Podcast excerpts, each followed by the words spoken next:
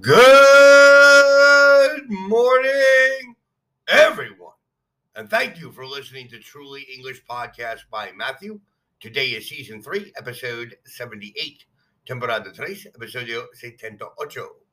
Today is the 18th day of April 2022. Hoy es 18 de abril 2022. And today is Monday. Tomorrow is Tuesday. And the day after tomorrow is Wednesday. Today is Monday. Yesterday was Sunday. And the day before yesterday was Saturday. Please remember today, yesterday, the day before yesterday, today, tomorrow, and the day after tomorrow. And yesterday was Easter. Did you celebrate Easter? What did you do on Easter? Did you have dinner with your family Easter Sunday? What are you doing today? Are you still on vacation from the Easter holidays? What will you do tomorrow? On Easter, I rested and stayed home with my wife. We were on vacation last week. That is why I did not make a podcast last week. We took a vacation. And I will be working today and tomorrow because many of my students are on vacation and want their English classes. So, what are we going to review today? We're going to review ing clauses. For example, he hurt his knee playing football. Kate is in the kitchen. She's making coffee. We can say, Kate is in the kitchen making coffee. Making coffee is an ing clause. You can use ing in this way when two things happen at the same time. A man ran out of the house shouting. Equals, he ran out of the house and he was shouting. Do something. Don't just stand there doing nothing. Doing nothing. Be careful crossing the road. We also use ing when one action happens during another action. For example, Joe hurt his knee playing football while he was playing. Did you cut yourself shaving while you were shaving. You can also say while doing something and when doing something. Joe hurt his knee while playing football.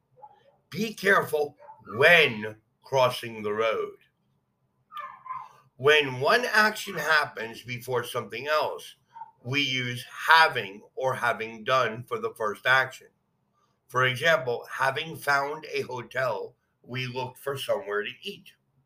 Having finished her work, she went home. You can also say after with ing. For example, after finishing her work, she went home. These structures are used more in written English than in spoken English. When we begin a sentence with having, having done something, or after, after doing something, we write a comma after this part of the sentence. Having finished her work, comma, she went home. You can also use ing to explain something or to say why something does something.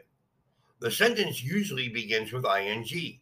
Feeling tired, ing clause, I went to bed early. Being unemployed, he doesn't have much money. Not having a car, she finds difficult to get around. We use having done for something that is complete after something else. Having seen the film twice, I didn't want to see it again. These structures are used more in written English than in spoken English. When we begin a sentence with ing, feeling tired, not knowing, haven't seen, we write a comma after that part of the sentence. Again, not knowing what to do, comma, I called my friend to ask for advice. So these are ing clauses that we have to understand playing football, making coffee, shouting, doing nothing, crossing the road, um, shaving, while doing, while playing, while crossing, while cooking, while singing. Okay, two things happening at the same time. We're going to use while. Okay, so I was watching TV while my brother was playing Xbox. I was working while my wife was cleaning the house. I was cleaning the house while my wife was working. We just using it to connect two sentences. So please remember, you have to study this in order to remember it. So again, happy and healthy Easter. Remember, our objective is always llegar tres, en tres mil palabras, reach 3,000 words. Think of the human body head, forehead, eyes, eyelids, eyelashes, eyebrows, nose, cheeks, ears, earlobes, neck, teeth, gums, tooth, lips. What else? All right. Think that's just the head, brain, skull, just the head. So start separating your English and memorize 3,000 words. Please remember you can send us any comments or requests for future episodes to www.trulyenglish.com.mx. Email us directly at info at trulyenglish.com.mx. You can visit us on Facebook, Instagram, Twitter, or here in Anchor Podcast by Spotify under the name Truly English. I want to wish everyone a happy and healthy Monday and a great week. Please remember to listen to our next episode next week. Thank you. Peace and love to everyone.